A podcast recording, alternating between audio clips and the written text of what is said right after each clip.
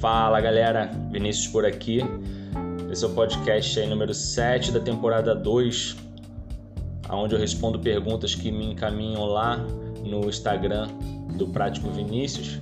E hoje eu vou estar respondendo a seguinte pergunta: Quais tipos de prático existem, né? Só o prático de porto? Não. Existe prático de porto e prático de navegação. É, são dois tipos bem diferentes, tá? Eu, por exemplo, sou prático na ZP1, aonde a gente faz uma navegação.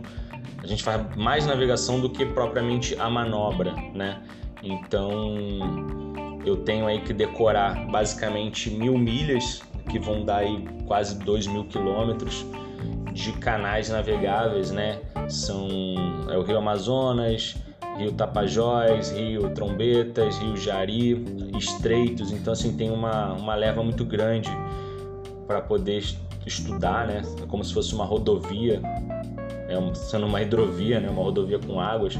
E a gente tem que saber aonde está cada buraco, cada banco dessa hidrovia.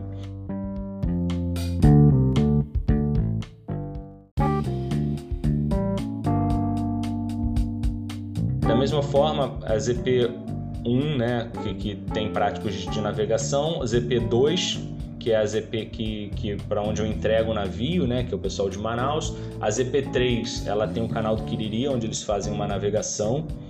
É, e a ZP20. Quando a gente fala práticos de navegação, a gente está falando é, na, praticagens onde você navega mais de 30 milhas. E quando você tem esse tipo de navegação, é requisitado dois práticos a bordo para que eles fiquem revezando. Então você vai pegar as EPs portuárias como Santos, Rio, Vitória, Paranaguá, eles têm uma pequena navegação, né? sei lá, 5 milhas, 10 milhas, e o restante é manobra. Normalmente eles já pegam o navio para fazer a manobra. No meu caso, muitas vezes eu faço só a navegação, eu não faço a atracação, porque o navio vai esperar é, a atracação no porto, né? Então, basicamente, a gente faz a navegação deles, fundeia e vai para outro navio. Então, são esses dois tipos de práticos que existem aí: o prático de porto e o prático de navegação. A Norman não faz distinção nenhuma quanto a isso, né? Isso é basicamente nós que fazemos, né? Prático é prático, cada ZP tem a sua né, peculiaridade e enfim. É, lembrando aí, prático de navegação tem que ter 30 milhas de navegação para ser considerado isso. Entram dois práticos a bordo aí para poder fazer a troca de, de práticos a cada 15 milhas ou algumas horas aí. 6 horas no máximo o prático pode ficar de serviço, né?